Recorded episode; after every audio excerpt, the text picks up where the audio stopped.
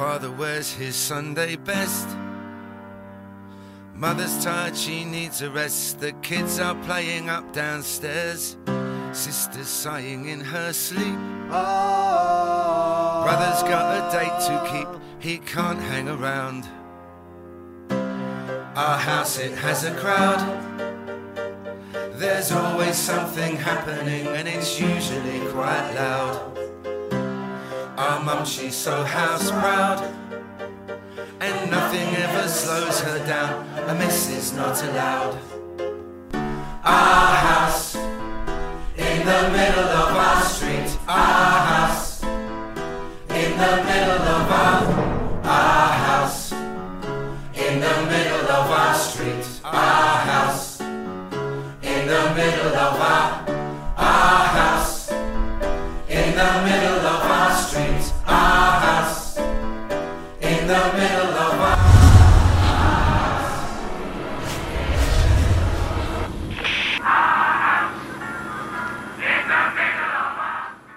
Inevitable no ponerse nervioso después de dos años en pandemia. Mis predicaciones habían sido por Zoom, que era básicamente hablarle a un computador. Y bueno, como primera vez a toda la iglesia reunida. Así que para mí es inevitable no estar nervioso, pero esperamos que el Señor haga su obra, me use y pueda transmitirle su palabra de manera fiel.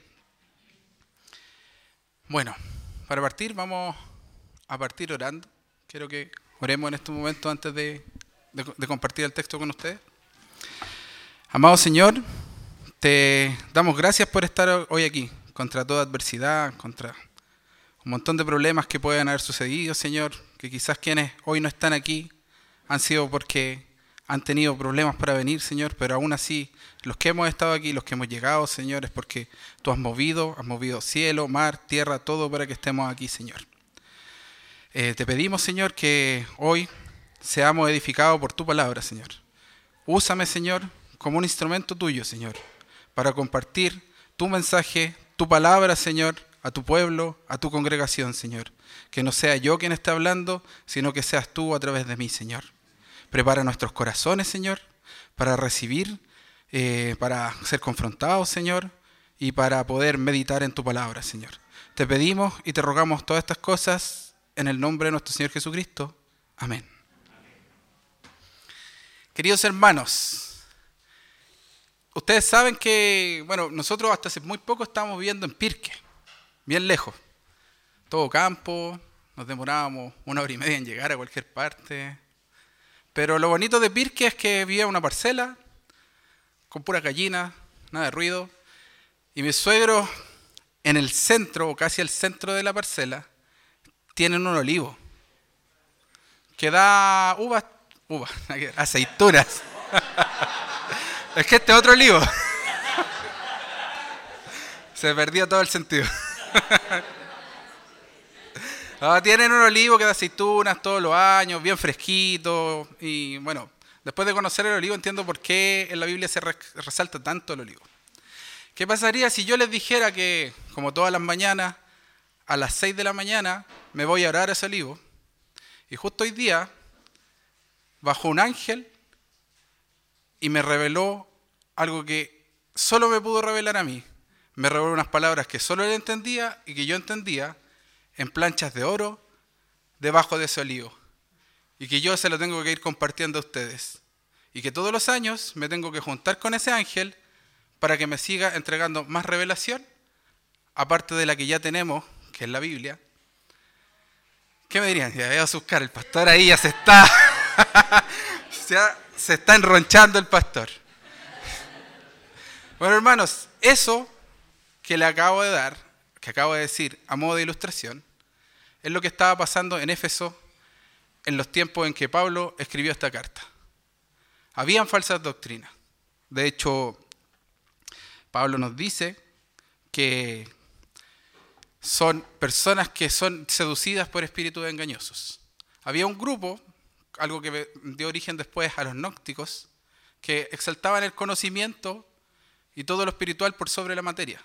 Decían que toda la materia era mala, que lo carnal era malo, y llevaban a los creyentes a no casarse, a prohibir el matrimonio, a impedir, comer ciertos alimentos, torciendo la ley de los judíos.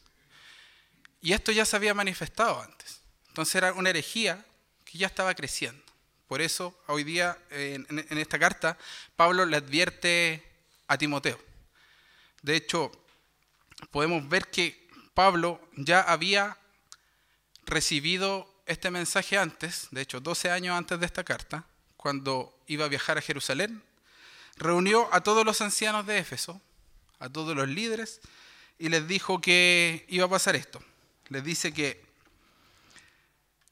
que había personas que se iban a infiltrar como lobos feroces en la congregación. Y no solo que se iban a infiltrar, sino que de entre los mismos líderes de la iglesia se iban a levantar estos falsos profetas o estos falsos apóstoles que iban a, predicar estas falsas enseñanzas. ¿Para qué? Para acabar con el rebaño. Y todo esto lo pueden verificar en su Biblia, en Hechos 20. Esto pasa porque principalmente el Nuevo Testamento en ese tiempo todavía no estaba aún completo, no estaba cerrado el canon.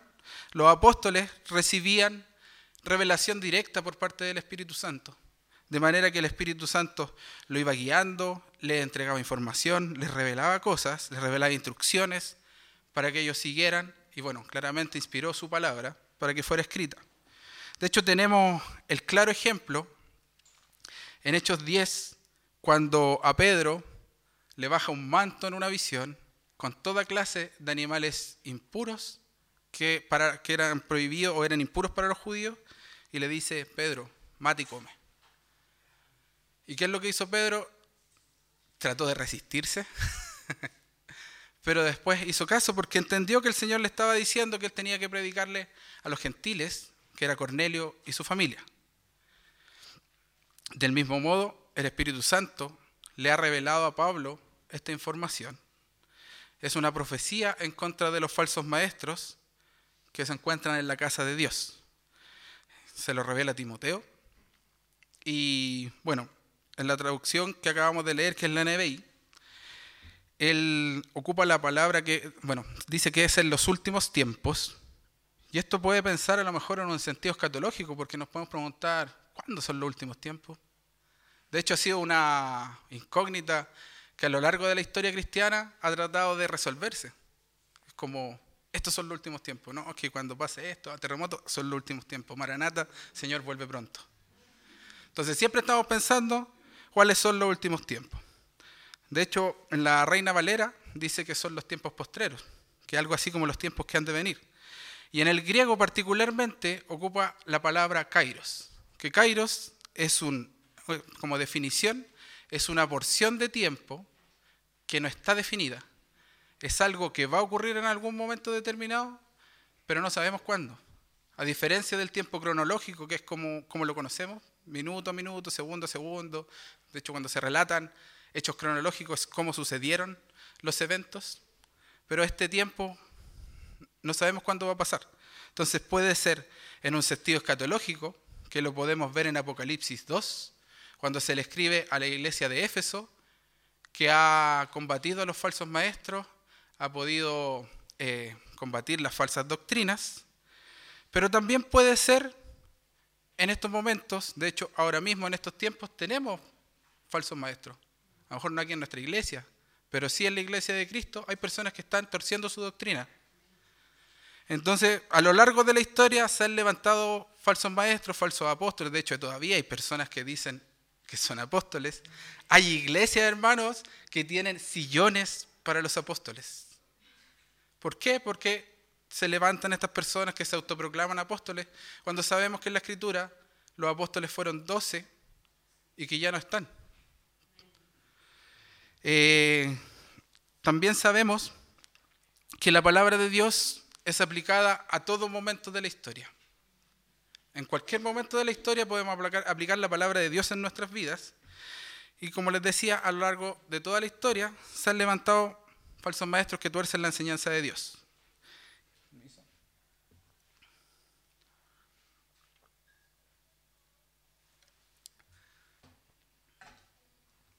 Es por eso, hermanos, que tenemos que tener en cuenta esta profecía. Y se nos entregan en los versículos de 2 al 3 ciertas características para reconocer a un falso maestro. La primera de ellas es que son personas que van a abandonar su fe.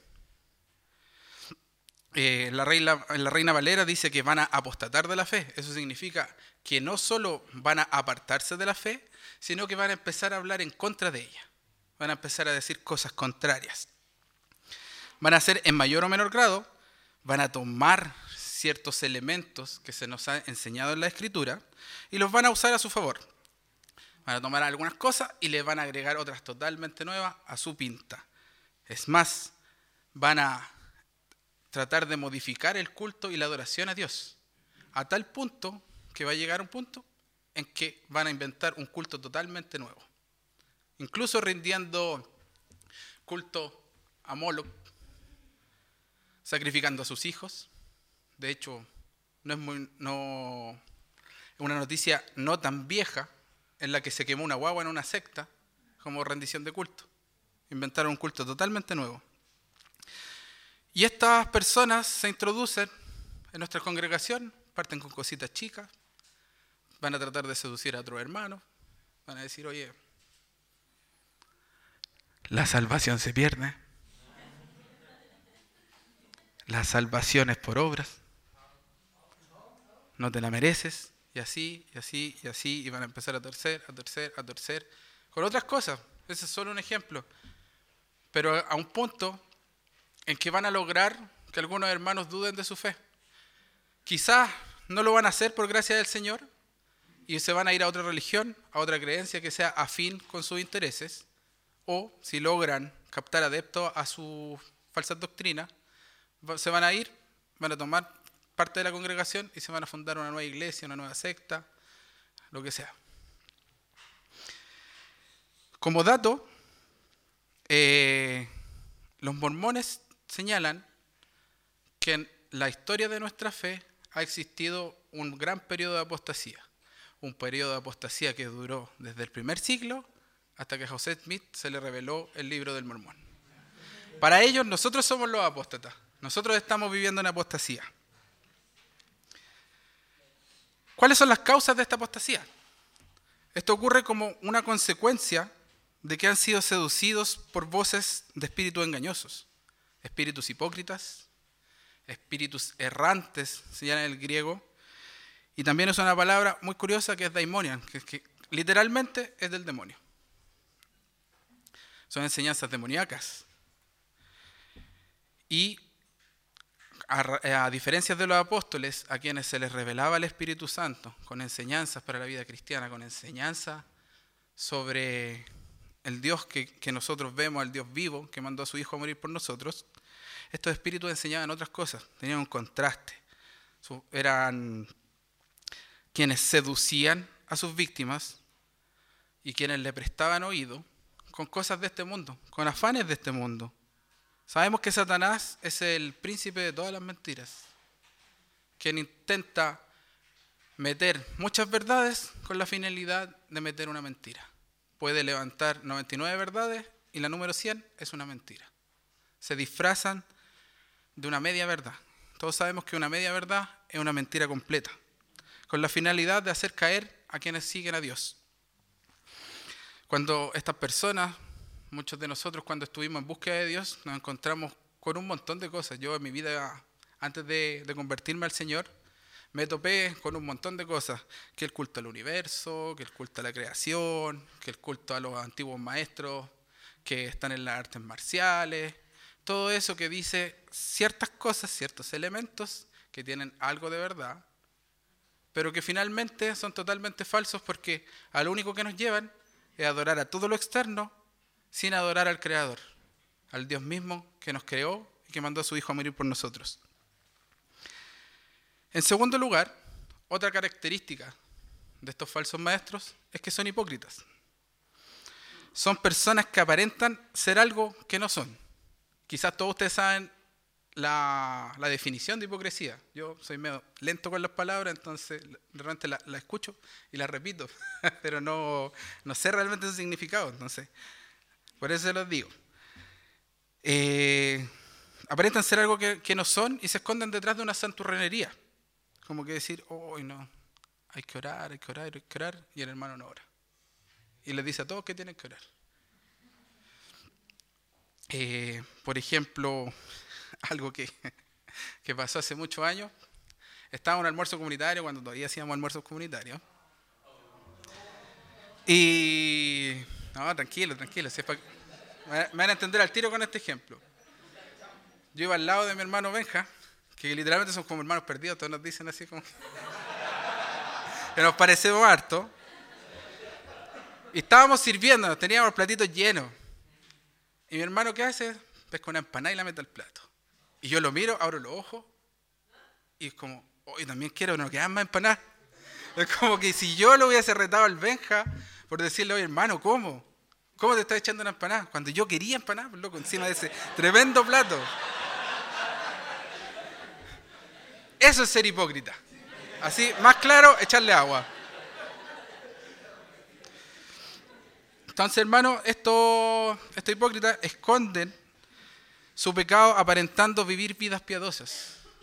Ese hermano que, que a lo mejor podría hacer una caricatura, que está en la iglesia orando, que está, que está buscando a Dios, que uno no puede molestar porque sigue orando, y llega a la casa y el loco es terrible con los hijos, con la señora, los trata súper mal, y después va a la iglesia y no, hermano, usted tiene que ser piadoso.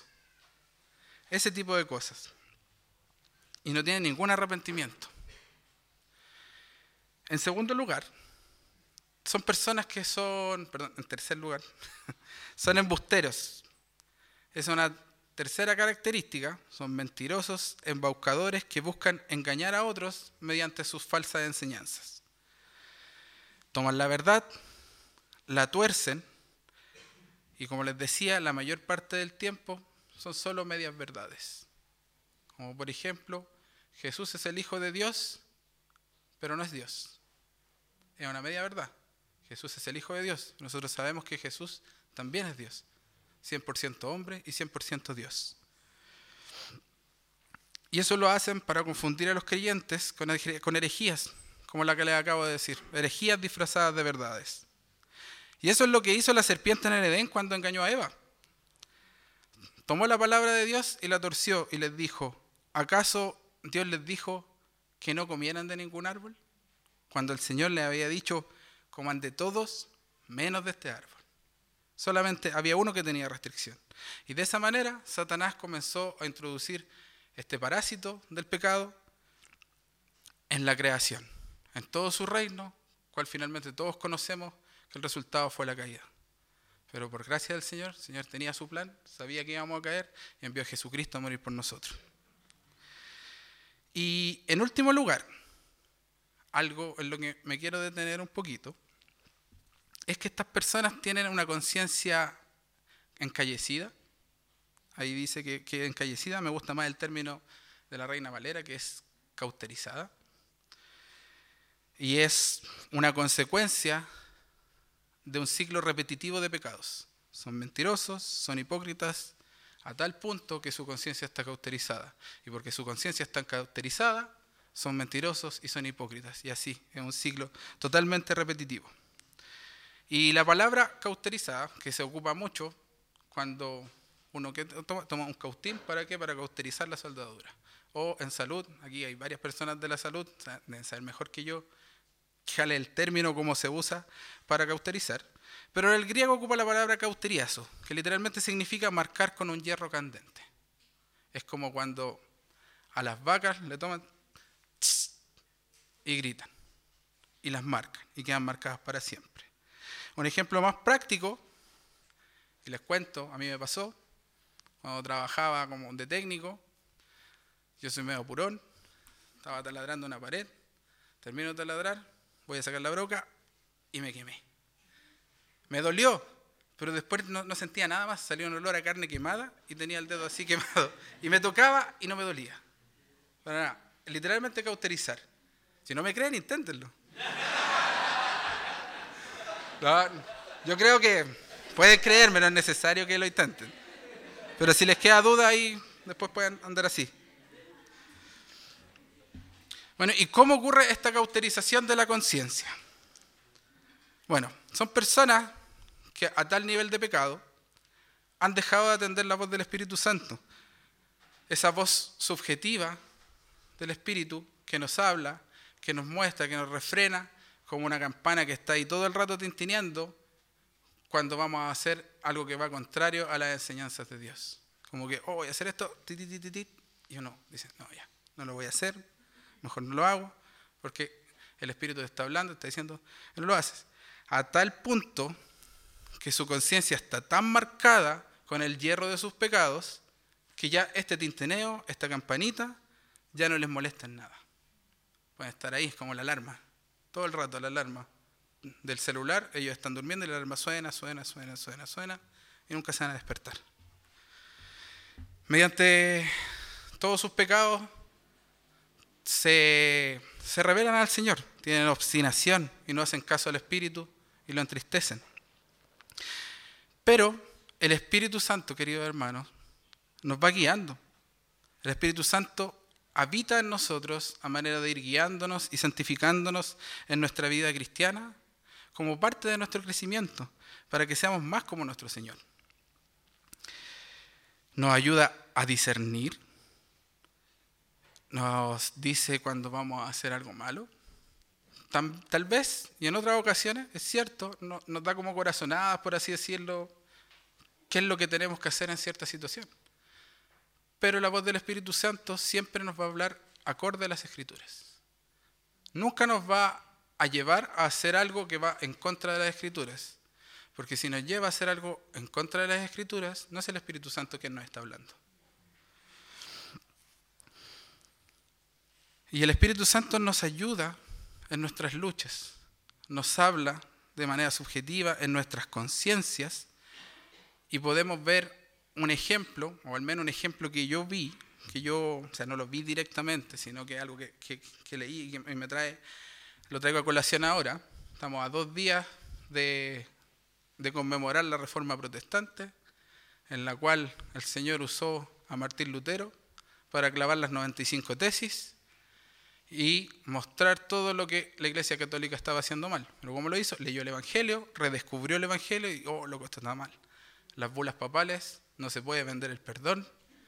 Y fue y lo dijo. A tal punto que cuando lo, lo tomaron, lo querían meter preso, y, y, todos sabemos la historia, le dijeron, Lutero, retráctate.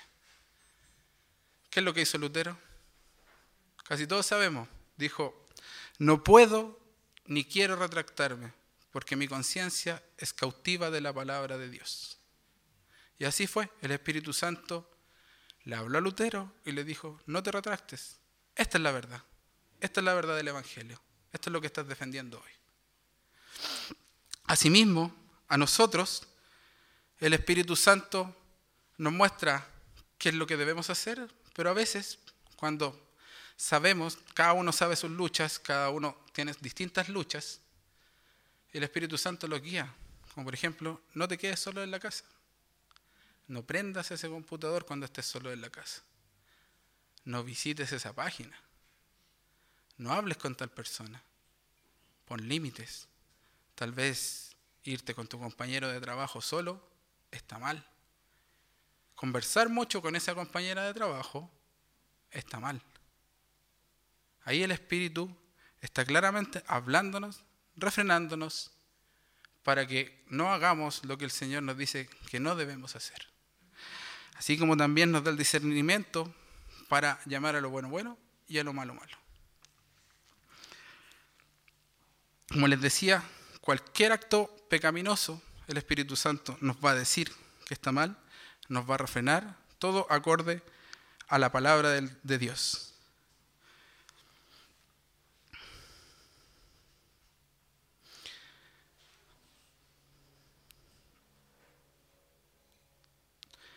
Bueno, como les decía, en algunos casos el Espíritu Santo nos refrena, en otros nos anima a hacer cosas, como le ocurrió a Lutero. Y eso pasa, o bueno, lo podemos contrastar tal como dice Pablo en Romanos 8. Nos dice que una mentalidad que proviene del Espíritu es vida y paz. Y claramente, si nos refrena a hacer algo malo, vamos a tener una vida y vamos a tener paz, hermano. Porque el pecado, por muy chico que sea, en algún momento sale a la luz. Actitudes pecaminosas, vidas pecaminosas salen a la luz y ya no hay paz. No hay ninguna paz. Todos hemos vivido con el remordimiento, el arrepentimiento de algo que hicimos y no deberíamos haber hecho. Pero hermanos, a pesar de ese arrepentimiento, a pesar de ese pecado, ese pecado que a lo mejor habita en tu corazón, o ese pecado que a lo mejor habita en tu conciencia y no te deja dormir durante las noches, ese pecado que, que te tiene ahí siempre pensando con la culpa, pucha, no debía haber hecho esto. A pesar de eso, nuestro Señor envió a su Hijo a morir por nosotros para librarnos de todo pecado. Él recibió y tomó los pecados sobre su hombro, los cargó y murió por nosotros, esa muerte que nosotros debíamos haber muerto.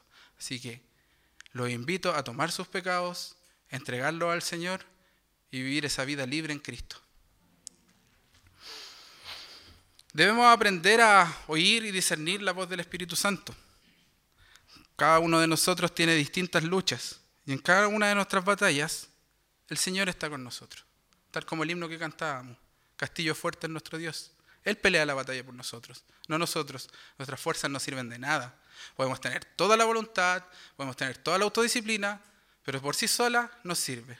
Vamos a caer igual. Pero cuando estamos con el Señor, no caemos, porque el Señor pelea esa batalla por nosotros. Él es nuestro castillo fuerte.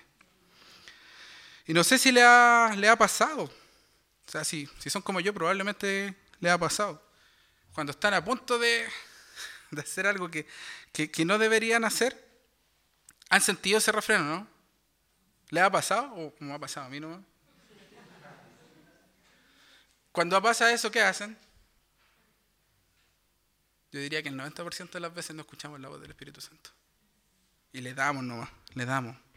Cualquiera que sea la cosa, le damos nomás. Entonces, hermanos, debemos aprender a escuchar la voz del Espíritu Santo. Esa voz interna que te dice ahí que está como peperillo, hey, para, no hagas esto.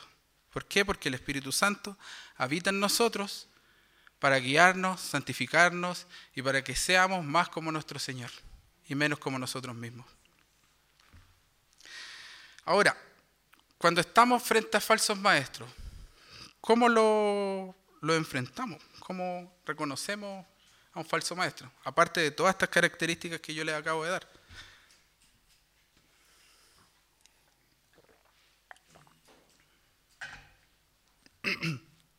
En la primera carta de Juan, capítulo 4, nos entrega como, por así decirlo, una pequeña fórmula para identificar un falso maestro. En síntesis dice, no crean a cualquier espíritu, sino que pónganlo a prueba para ver si es de Dios. Todo espíritu que no confiesa a Jesús no es de Dios. ¿Por qué? Porque en ese tiempo recibían revelación del Espíritu Santo, la escritura todavía no estaba completa había manifestaciones del Espíritu Santo, pero también había manifestaciones de otros espíritus. Por eso, hermanos, cada vez que tengamos duda sobre lo que se está enseñando, probemos a esa persona. Hagámosle preguntas, eh, cuestionemos, busquemos en la Biblia, con tal de que lo pongamos a prueba. Bueno, perdón, a mí se me olvidó nombrar los puntos. Primer punto era reconociendo falsos maestros y cómo combatirlos. Esta parte es reconocer y combatir las falsas enseñanzas. Porque por una parte tenemos los falsos maestros, pero también por otra parte tenemos sus enseñanzas. Cuando les decía que estaba este grupo como de prenósticos o protonósticos que exaltaban todo lo espiritual por sobre lo carnal o por sobre la materia, Pablo nos dice que ellos prohíben el matrimonio. ¿Y por qué prohíben algo tan bueno si el matrimonio es tan lindo? ¿Por qué ellos decían que no había que casarse? Si, pucha, cuando uno está en pareja, casarse es lo mejor, mejor que incluso que, el noviazgo. Eso es porque ellos exaltaban tanto lo, lo espiritual que todo lo material era malo. De hecho, el mismo matrimonio, que es símbolo y es un reflejo del pacto de Dios con su iglesia, ellos decían que eso no había que hacerlo. ¿Por qué? Porque estar unido en matrimonio era algo carnal, era algo del mundo, algo que de la mente cochina. Siendo que el matrimonio es reflejo del pacto de Dios con su iglesia. El matrimonio es bueno y, y en la Biblia habla un montón del matrimonio. También decían que había que comer ciertos elementos, o sea, ciertas comidas. No todo había que comerse, torcían la, la ley judía con prohibición de alimentos. ¿Por qué? Porque por una parte la, la, la, ley judía decía que algunos contaminaban el, el, cuerpo, pero por otra parte porque ellos preferían el ayuno. Ayunar es bueno. Estar constantemente en ayuno es bueno. Estar soltero es bueno. Es irse a orar al monte más lejano y ayunando y soltero es lo mejor que tú puedes hacer. Y eso, hermanos, en sí el ayuno no es malo, sino todo lo contrario. Es súper bueno el ayuno, si lo hacemos de la manera adecuada. Si nos abstenemos de los alimentos, el tiempo en, lo que, en el que estamos ayunando, lo separamos para orar, para leer la palabra, buscar a Dios, es tremendamente beneficioso para nuestra vida espiritual. Pero eh, ellos lo tomaban como un complemento. Porque decía, ya, Cristo murió por ti, pero tienes que hacer todas estas cosas para ser un hijo de Dios. En cambio, para nosotros sabemos que está bien, hay personas que se mueren y nunca han ayunado en su vida. Yo tengo cara de haber ayunado. No, no, de verdad lo he intentado, pero me ha sido difícil. Y no por no ayunar voy a dudar de mi salvación. No por no ayunar voy a dudar que soy hijo de Dios y que Cristo murió por mí y que eso es suficiente. Porque la sangre de Cristo es suficiente para salvar nuestras vidas. No necesitamos nada más externo, no necesitamos ningún complemento, nada que nos diga que es complementario a la salvación, porque la cruz y el sacrificio de nuestro Señor es suficiente para nuestras almas.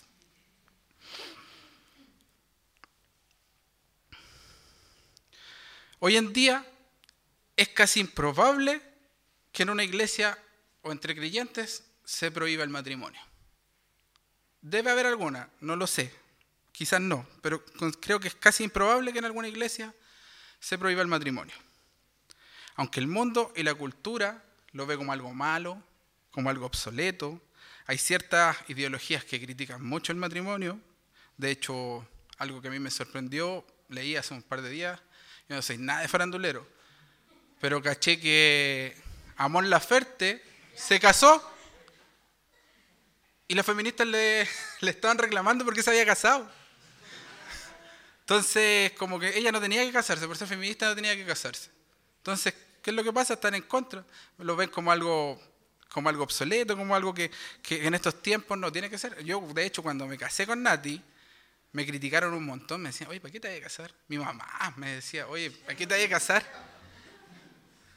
Bueno, yo sé que hice bien. en alguna iglesia todavía hay cierta prohibición de alimentos. Todos lo sabemos. Esperamos que el Señor lo ilumine y entiendan que todo lo que el Señor creó para consumo es bueno, siempre y cuando se reciba con acción de gracias, dando gracias al Padre por los alimentos que nos ha provisto para nuestra alimentación. Sin embargo, a pesar de que quizás en la iglesia no se prohíbe el matrimonio, hoy en día hay sectas que dicen profesar a Dios, pero están basadas en falsas doctrinas y herejías. La historia que les conté al principio está basada en hechos reales, entre comillas, porque a José Smith, que fue quien fundó la secta de los mormones, dijo que estaba harto de que en la iglesia no se predicara la verdad del Evangelio, que había apostasía, que él buscaba a Dios y no se, no se predicaba la verdad del Evangelio. Entonces en su historia dice que en esta búsqueda de verdad se le apareció un ángel. Y ese ángel le reveló todas las verdades del Evangelio, de otro Evangelio, en unas planchas de oro, que él las debía traducir al inglés. Y debía predicarlas y una vez al año debía juntarse con este ángel y este ángel lo iba a ir guiando en esta enseñanza. Además, se prohibía tomar café. Actualmente, ellos no pueden tomar Coca-Cola, pero pueden tomar Pepsi. ¿Cachan? Entonces, toda esta falsa enseñanza que surgió de ese ángel era complementaria a la revelación que ya tenemos en nuestras Biblias, que es la palabra de Dios. De hecho, para ellos, el libro del mormón es la revelación. La Biblia es algo que ahí se lee poquito, es algo que, que tiene ciertas verdades, que igual leen la Biblia, pero el libro del mormón para ellos es la palabra de Dios. Actualmente en el mundo existe un total, más o menos aproximadamente 17 millones de mormones que creen que el libro del mormón es la palabra de Dios y que la Biblia es solo un complemento. Por otra parte, están los testigos de Jehová, que, que, dicen que profesan a Cristo, pero no creen en su divinidad. Ellos creen que Jesús no es Dios, sino que fue la primera criatura que Dios creó. Hermano, eso es una herejía y una herejía que se viene combatiendo desde el tercer siglo. Dios, eh, Jesús es 100% hombre, pero también es 100% Dios.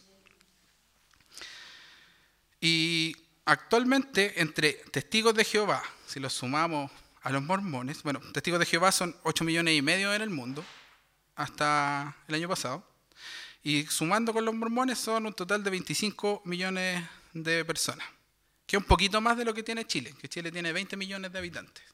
Imagínense, hermano.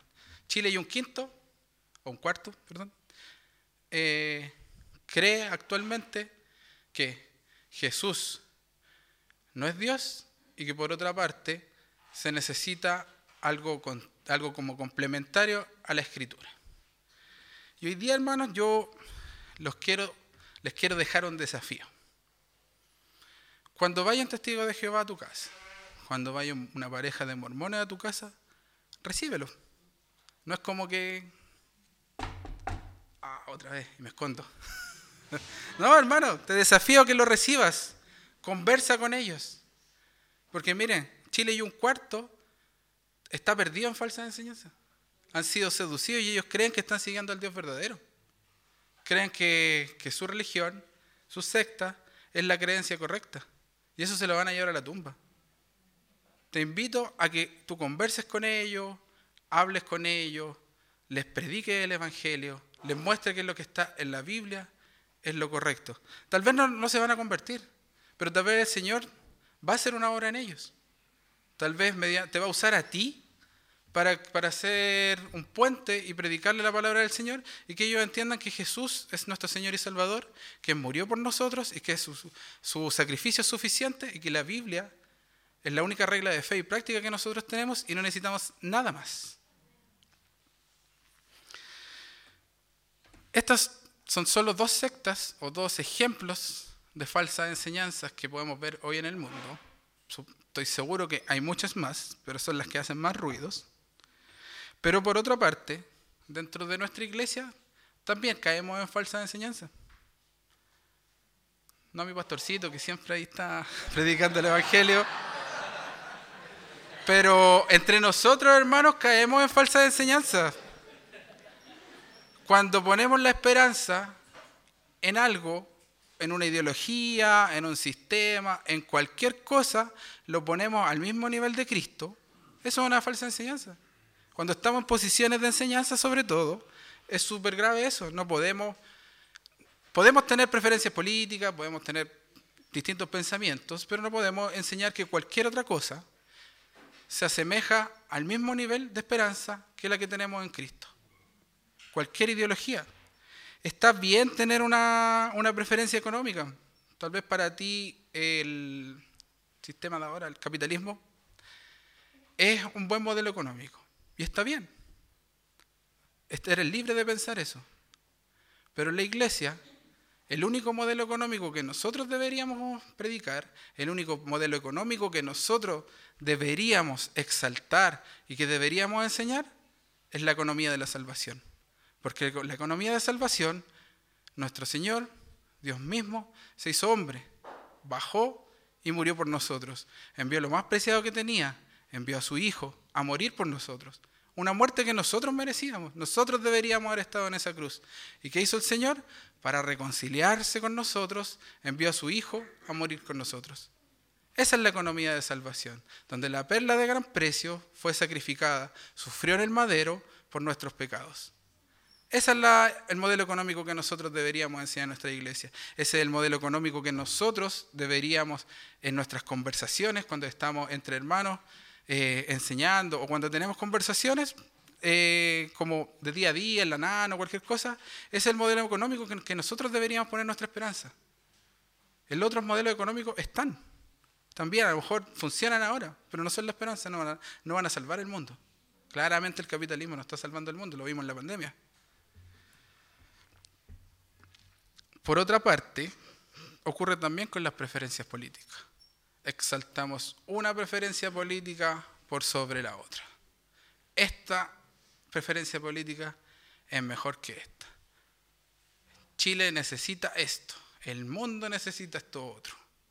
¿Y ahí qué hacemos? Estamos poniendo nuestra esperanza en un modelo político, en una preferencia política cuando nuestra única preferencia política en la que nosotros tendríamos que poner nuestra esperanza es que Jesucristo es nuestro rey. Él es el rey de este mundo, Él es el rey del universo, Él gobierna nuestras vidas, es soberano y cuando Él venga nos va a llevar a gobernar con Él. Ese es el modelo político o toda la política que nosotros deberíamos exaltar como salvación, como esperanza para nuestras vidas. Todas las demás son pensamientos, son ideologías que están, pero que no, nos van a salvar. No son la esperanza para nuestras vidas. Debemos cortarla con esta lógica del blanco y negro. Con esto que si no estás conmigo, estás contra mí.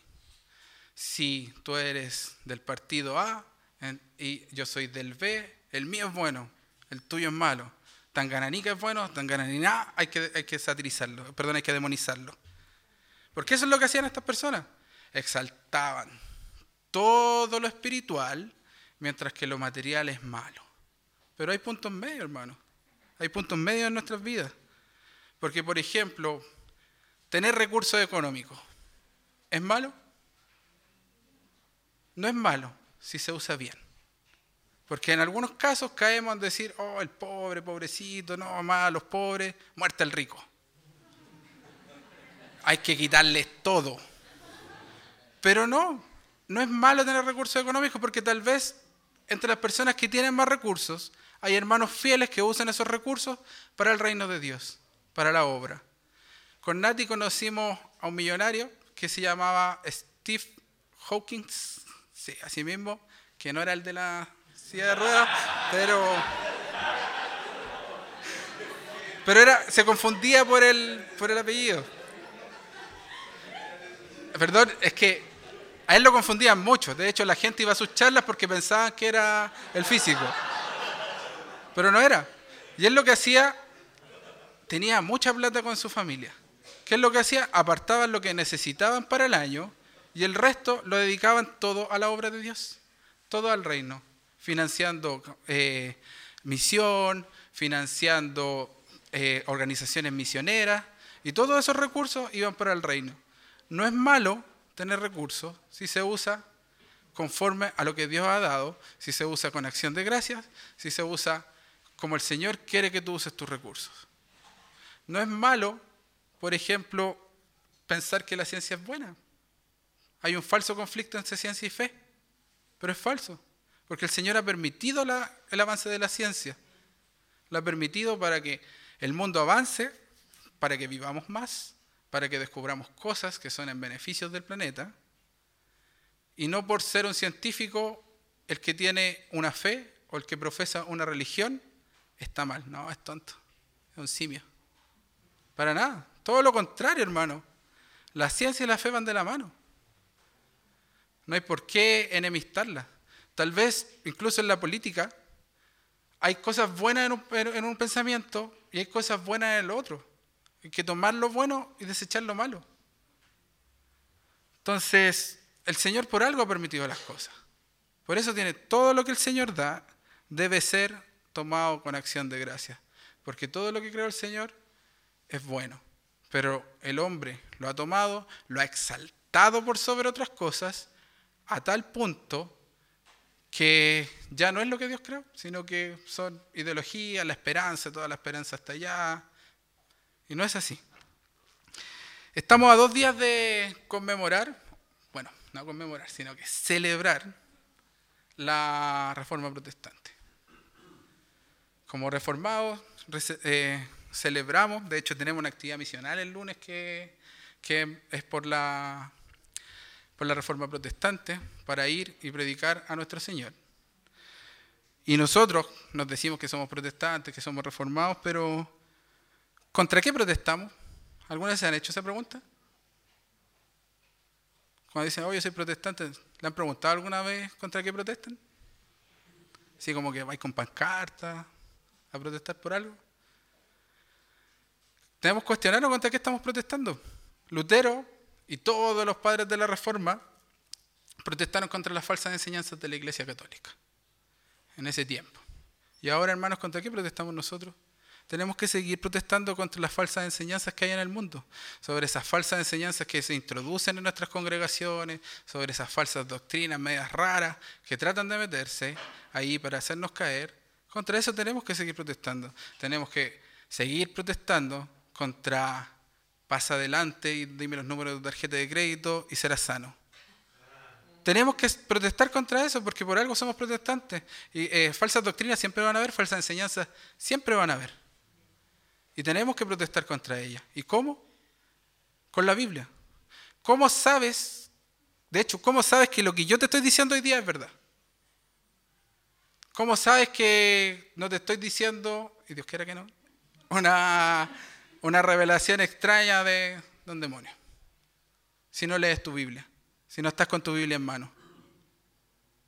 ¿Contra qué comparas lo que se enseña desde aquí, desde este púlpito?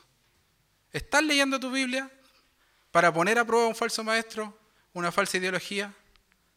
Jóvenes, hoy día están llenos de bombardeos, los están bombardeando por todos lados con doctrinas, con creencias, con sistemas, en que van en contra de la palabra de Dios, que les dice cómo deben vivir su sexualidad, qué es lo que deben hacer, que si se sienten de una manera, sean de otra, sé lo que quieras hacer. ¿Cómo sabes que eso que se te ha enseñado es lo que Dios quiere para tu vida si no buscas a Dios en tu Biblia? Si no lees la, la Biblia a fin de encontrar la voz de Dios hablándote a tu corazón. Todos los que han sido educados por el YouTube, y ahí donde los padres hemos cometido un error tremendo de dejar que YouTube eduque a nuestros hijos, a mí me crió la tele, pero creo que YouTube es peor. Tenemos el deber de enseñar la escritura a nuestros hijos, de tener un estudio, de mostrarles, de responder sus dudas, de tomar estas ideologías, de tomar todas estas enseñanzas que tratan de introducirse en la mente, en la vida de nuestros jóvenes, de nuestros niños, y cuestionarlas a la luz de la escritura. Porque la escritura es la balanza que nos dice qué es lo que está bien y qué es lo que está mal. Eso es lo que nosotros creemos. De hecho, eso fue lo que Lutero empezó a protestar. ¿Por qué? Porque redescubrió el Evangelio y dijo, oh, loco, esta bola no es así, no es lo que está pasando. Y lo, y lo tomó y lo llevó al Evangelio. Tenemos que hacer eso. Cualquier otra falsa enseñanza, cualquier enseñanza que se nos presente, debemos contrastarla contra la Biblia. Y para ir terminando, no seamos, o sea, en parte sí, seamos como la iglesia de Éfeso, que combatamos las falsas doctrinas a aquellos que nos están enseñando o que dicen ser apóstoles y que, que ellos tienen la verdad, que que esta es la única iglesia verdadera. Entonces, no, no, no eh, combatamos eso, pero no seamos como la iglesia a la que el ángel le escribe que ha perdido el primer amor. No perdamos nuestro primer amor. Sigamos combatiendo las falsas enseñanzas, sigamos cuestionando lo, que nos están enseñando o lo que nos dicen en base a las escrituras, Pero no dejemos de buscar a Dios. No nos vamos solo en el conocimiento intelectual de la Escritura, solo en el conocimiento en lo racional, sino que busquemos al Señor, hagamos lo que Él dice que hagamos, amemos al pobre, seamos como Cristo. No perdamos ese primer amor. Eso, hermano, oremos. Los invito a orar. Amado Señor, te agradecemos por esta palabra, Señor, que ha sido revelada, Señor, en ese tiempo en que todavía no teníamos la escritura, Señor, pero que se reveló a los creyentes, a los hermanos que estaban en esa época, Señor. Te agradecemos porque esa palabra ha llegado hoy día a nosotros, Señor. Y podemos leerla, podemos tenerla en nuestras manos, podemos tenerla en nuestros celulares, Señor. Agradecemos por eso. Así también te pedimos que tu palabra llegue a todo el mundo. Aquellos que aún no tienen una Biblia, Señor, que tú envíes personas que vayan y les enseñes lo que está ahí, Señor. Que enseñes tu palabra. Sabemos que aún todavía no todo el mundo tiene acceso a ella. En otros países, Señor, sabemos que se persiguen a los hermanos que creen y que te buscan a ti, Señor. Porque son fieles, porque tienen hambre de ti y te buscan a través de la Escritura, Señor. Y nosotros tenemos el privilegio de tener hoy una Biblia y más de una en nuestras casas, Señor. Te agradecemos por tu palabra, Señor. Te pedimos por nuestros corazones, Señor, que no perdamos ese primer amor, el amor por ti, Señor, el amor del reino de Dios y su justicia, Señor. Todo tu amor, que te busquemos a ti, Señor. Te pedimos por nuestros hermanos, Señor, por nuestra congregación, que se mantenga firme en tu palabra, Señor, y sea capaz de reconocer y combatir las falsas enseñanzas, porque sabemos que Satanás quiere vernos caer, Señor, pero tú no lo permites, porque tú eres nuestro castillo fuerte. Tú eres quien pelea por nosotros, Señor, y eres quien nos sustenta y nos guía en la batalla, Señor. Te rogamos y te pedimos todas estas cosas en el precioso nombre de nuestro Señor Jesucristo. Amén.